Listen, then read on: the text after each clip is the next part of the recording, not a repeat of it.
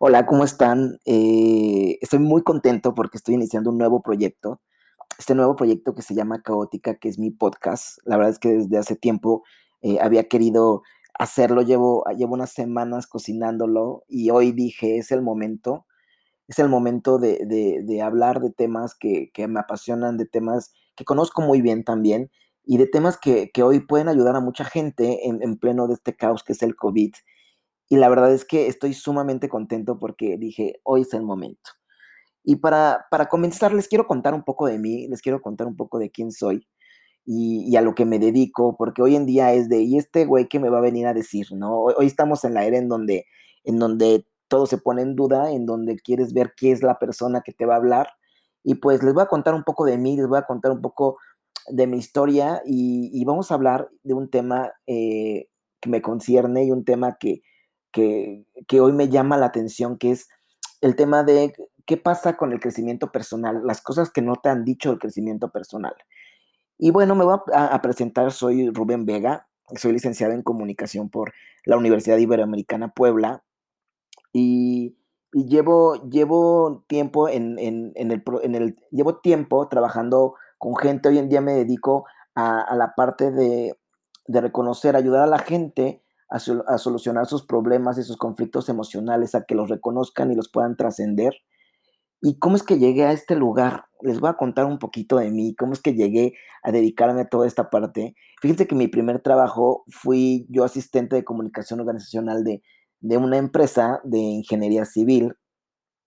Yo acababa, yo de, de, de egresar de la universidad y yo salí con toda la inocencia del mundo a decir, yo quiero cambiar y quiero cambiar este mundo y, vamos, y, y, acuerdo que llegué en ese entonces, eh, yo era recién egresado, re, eh, llegué a esta empresa y definitivamente me topé con pared porque pues él era el asistente del director general y él me decía, quiero que mejore el clima laboral de mi empresa, quiero que, que los empleados se comprometan más, quiero que, que definitivamente eh, mejore, mejore la relación entre todos nosotros. Y el primer día me doy cuenta que, que le dice pendejos a sus empleados y que, y que les grita. Entonces yo dije, pues vamos muy mal, definitivamente vamos, vamos muy mal. Y, y para mí fue una sorpresa y un gran reto porque yo decía, sí, sí, bueno, sí puedo con esto. Y pues me di cuenta que no, que definitivamente era toparme con pared, definitivamente era, era una empresa en donde ya la gente, de, yo tenía en ese entonces 23 años, 24 no más, y entonces eh, era una empresa con gente de 45 para arriba y gente que llevaba pues 15, 20 años en, en, esa empresa y que ya, ya, ya se la sabían y que se ponían el pie el uno al otro y que, y que definitivamente tenían un, eh, tenían un, una mala idea de, de, lo que era el liderazgo y de lo que, de lo que implicaba eh, lo que era un trabajo. Entonces, pues ya era un lugar muy contaminado, definitivamente yo, yo quise llegar y cambiar y todo y definitivamente me topé con pared al ver que que la gente, pues, es, eh, yo decía, es que no tengo las herramientas necesarias para este trabajo. O sea, terminé renunciando, la verdad es que terminé, fue mi primer caos laboral, porque en ese momento yo dije, es que no, o sea, no puedo con esto. El, el ataque que reciben todos, eh, yo me sentí atacado en algún momento, el hombre quería que solucionara los problemas, pero él no quería cambiar, entonces... Eh, yo empezaba a intuir y yo decía, es que por más que tú tengas la mejor estrategia de comunicación y, y quieras implementar eh, muchas cosas, si la persona no cambia de mentalidad y no cambia de paradigma, definitivamente no pasa nada. No, no pasa completamente nada. Y entonces yo había tomado eh, eh, un curso de estos de tres niveles que se les dice de coaching, que no es coaching, que ya lo abordaré en, otro podcast, pero que sí me había ayudado mucho a descubrir ciertas cosas de mí y que, y que me había gustado y que, y como todo, había cosas buenas y cosas malas, pero pues me, me, llevé cosas muy buenas y muy positivas y yo dije, yo me quiero certificar como coach.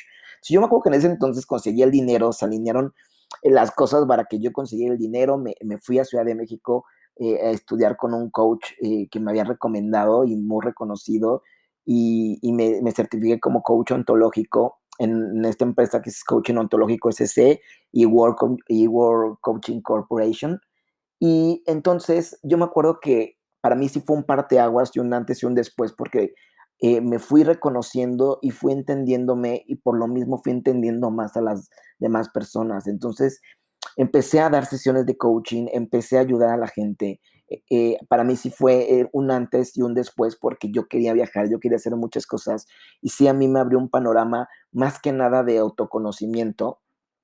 Fue como entender el por qué no podía lograr ciertas cosas en mi vida y, fue un tema, la verdad es que un tema y una certificación que sí me abrió los ojos. Y pues después empecé eh, en, el camino, tomé un, diplomado en desarrollo humano por la Universidad Iberoamericana, eh, en donde también fui descubriendo ciertas cosas de mí, en donde también te vas, vas encontrando eh, pues cosas no muy bonitas, cosas que de repente duelen y que, y que muchas veces sabes que están ahí, pero que no quieres ver. Y en el camino también encontré que ha sido uno de mis pilares, es Enrique Corbera. Enrique Corbera es un español que, se hace muy famoso ah, eh, más o menos en el año 2012, 2013, porque él empieza a subir video de, videos, de, uh, videos a YouTube en donde él empieza a hablar de una teoría que se llama bioneuroemoción. Entonces, mucha gente empieza a, a, ver los videos y empieza a encontrar soluciones a sus conflictos o los entiende, ¿no? Y él dice, es que yo no, yo no te soluciono nada, o sea, yo te doy las herramientas y te doy un nuevo entendimiento en la vida para que tú puedas encontrar los conflictos que hay detrás eh, de esas situaciones que estás viviendo día a día. Entonces el hombre se hace muy famoso. Eh, después en el 2015, 16 fue cuando de repente tiene una bola de psicólogos que le dicen es que sabes qué, yo no estoy de acuerdo con todo lo que, lo que haces, yo no estoy de acuerdo con todo lo que dices. Y pues obviamente siempre cuando llega una persona innovadora y disruptiva, pues obviamente va a haber personas que, lo van a que lo van a querer sacar. Y en, ese entonces el hombre la verdad es que traía ideas muy innovadoras en cuanto a, la psicología. Es psicólogo, y, pero conjunta eh, una, eh, varias metodologías. Y entonces, eh, pues se le fueron encima y entonces lo demandaron y decían que no tenía como toda este, esta solidez científica. Y a la mera hora él logró respaldarlo y se llevó un tiempo y lo respaldó todo de manera científica.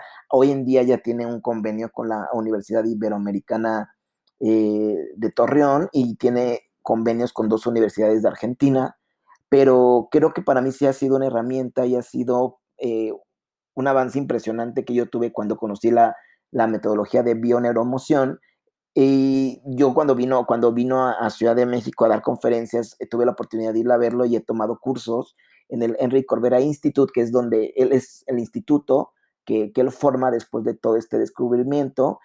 Y pues yo, yo he tomado cursos con él y la verdad es que a mí me ha ayudado, la metodología la utilizo hoy, hoy en día con las personas.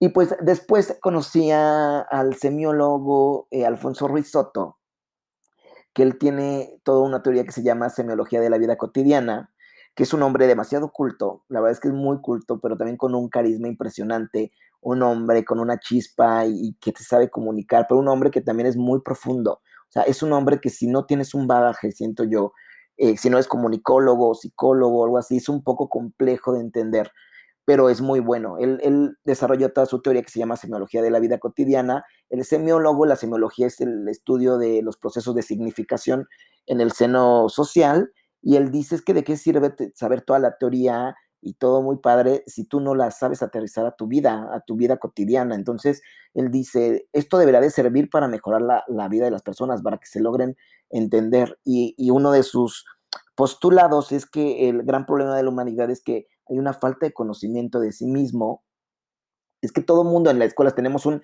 tenemos, eh, vamos tantos años a la escuela y tenemos un sistema educativo en donde se, que se centra en lo externo y que se centra en estudiar, pues que geografía, que historia, pero nunca te centras en estudiarte. Entonces, la mayoría de los conflictos de tu vida vienen de ese, de ese poco conocimiento que tienes de ti.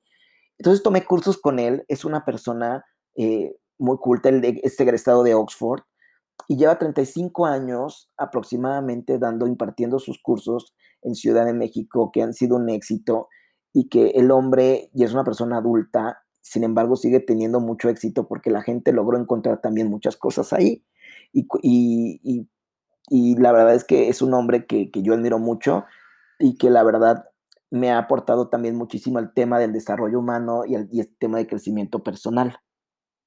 Es un poco de mí, un poco de lo que he estudiado. Llevo aproximadamente eh, ocho años metido en esto. Eh, hoy en día me dedico eh, al tema también con las empresas, a mejorar el liderazgo, a, que la gente se, se, entienda, porque uno de los grandes conflictos es que la gente ni siquiera se entiende y quiere, quiere liderar organizaciones y quiere liderar grupos y hay un, una falta de conocimiento de sí mismo. Entonces, pues hoy ya veo desde una perspectiva muy diferente y pues ha ayudado a emprendedores, ha ayudado a gente en, diferentes facetas de su vida y, al mismo tiempo yo voy cruzando mis caos porque definitivamente creo que también este proyecto nace de, de poder humanizar a todas las personas que nos dedicamos a esto. Creo que que se les ha puesto en un pedestal o se les ha puesto esta etiqueta de que, ay, si no tienen la vida perfecta, ¿cómo le voy a creer? Yo creo que todos estamos atravesando caos y, yo soy una persona común y corriente, con muchos defectos también, con luz y también con una parte oscura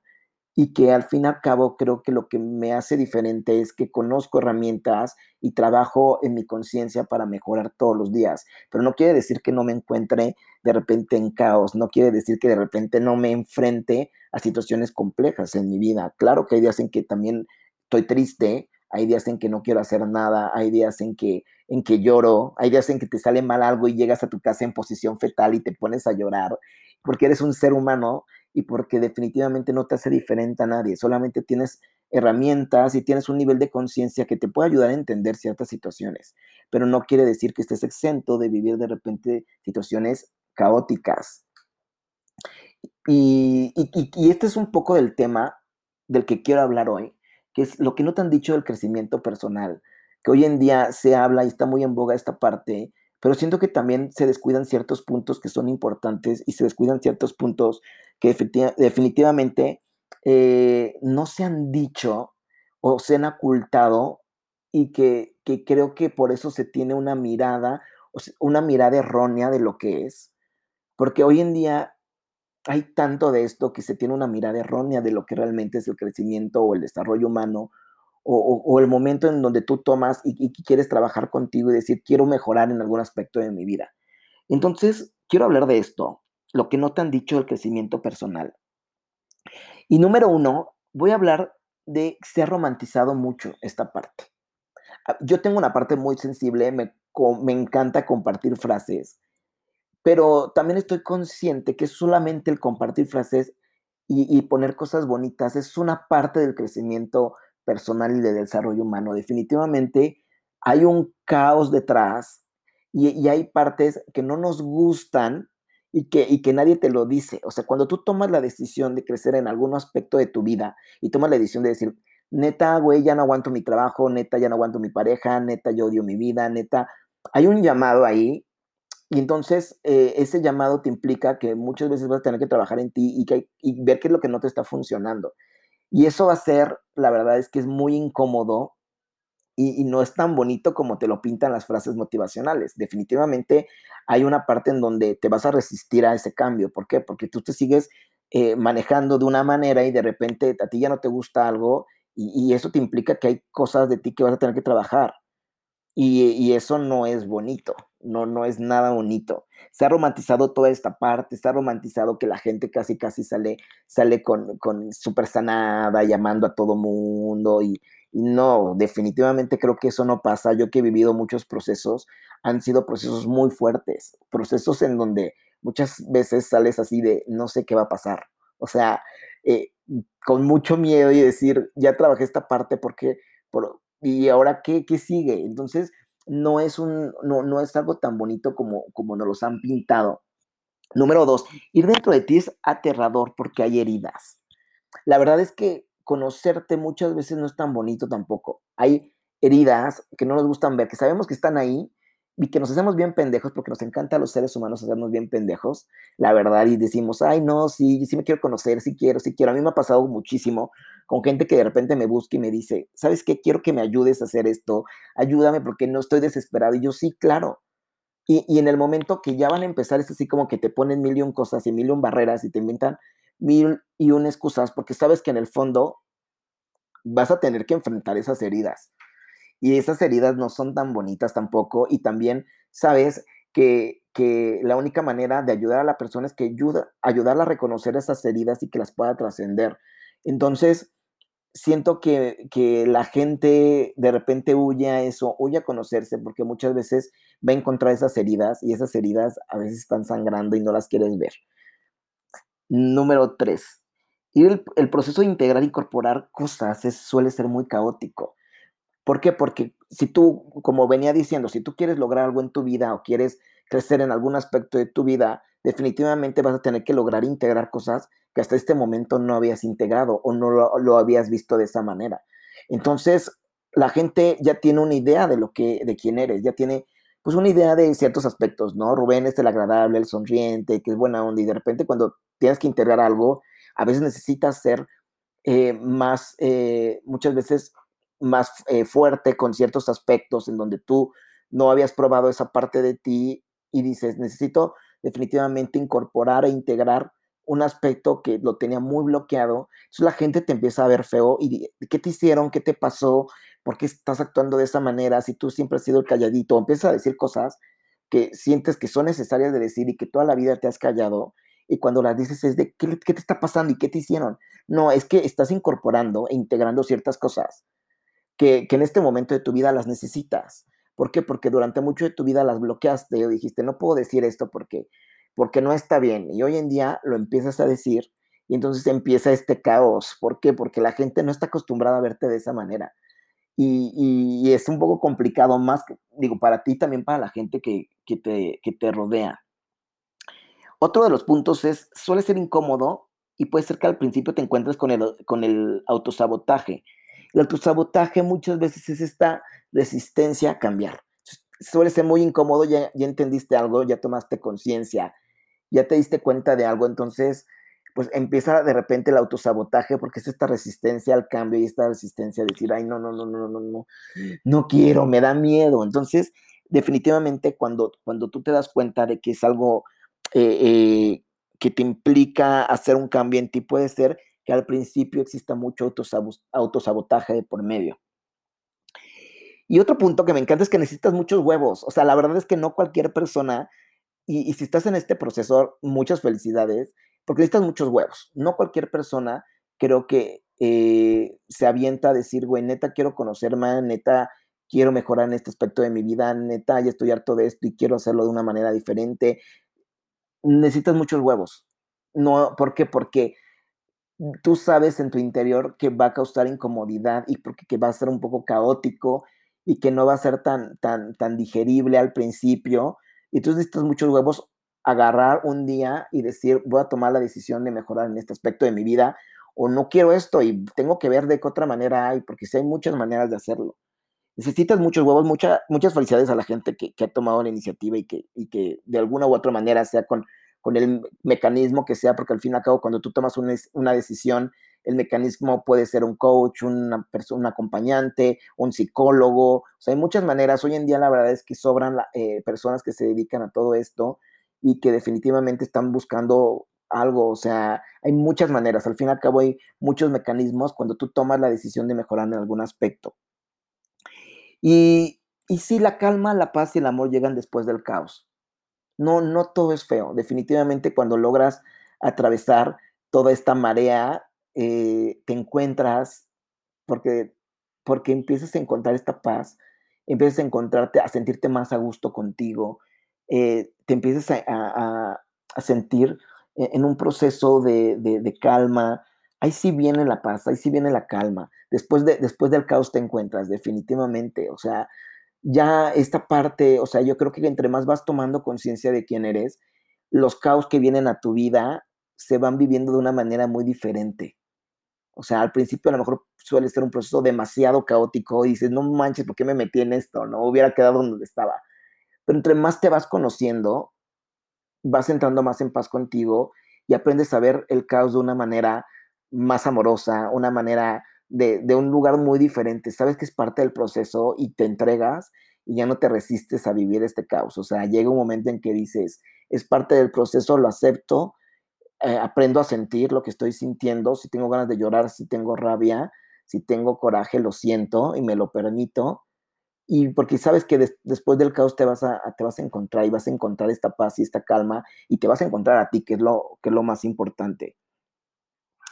Y entonces de ahí nace caótica, nace, nace de, este proceso de, que fue este caos, yo también he vivido muchos caos en mi vida y creo que cada vez que te vas enfrentando a nuevos retos y a nuevas cosas, pues vas viendo la vida de una manera diferente y, ya el caos lo vives de una manera diferente y a veces dices, es parte de este proceso y, nace por esto, nace por esto y quiero, quiero que poco a poco hablar de diferentes temas, cosas que siempre he querido decir y que tengo muchas cosas que decir. Yo dije, tengo, es momento de que hable de un podcast, que hable en un podcast, porque hay muchas cosas que me encanta y que, y que hay herramientas que tengo que también a la gente le podría ayudar.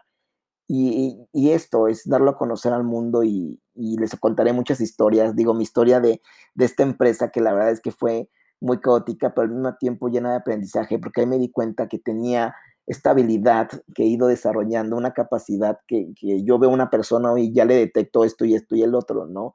Yo creo que con el tiempo eh, vas aprendiendo a mirar a las personas, y entenderlas desde una perspectiva diferente y, vas desarrollando tu intuición y vas desarrollando tantas cosas que hoy en día, pues, gracias a esa empresa y, ese caos en, esa empresa me, me, encontré, encontré que tenía este don y esta habilidad para detectar conflictos en las personas de una manera muy fácil y, podía entenderlas de una manera muy fácil también. Entonces, creo que, que el día de hoy es que te cuestiones qué causa estás evitando, porque si, te, si desde un principio te, te, te generó ruido el nombre de este podcast y dijiste, ay, esto de caótica, como que en lugar de llamarme me, me alejes porque definitivamente eres una persona que evitas el conflicto y evitas los caos en tu vida.